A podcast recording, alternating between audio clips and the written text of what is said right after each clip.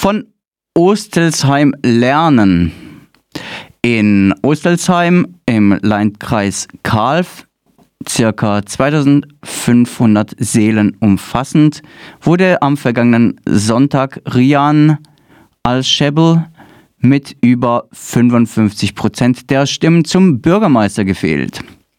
Der heute 29-jährige Rian al-Shebel kam im Jahr 2015 als Geflüchteter aus Syrien nach Deutschland.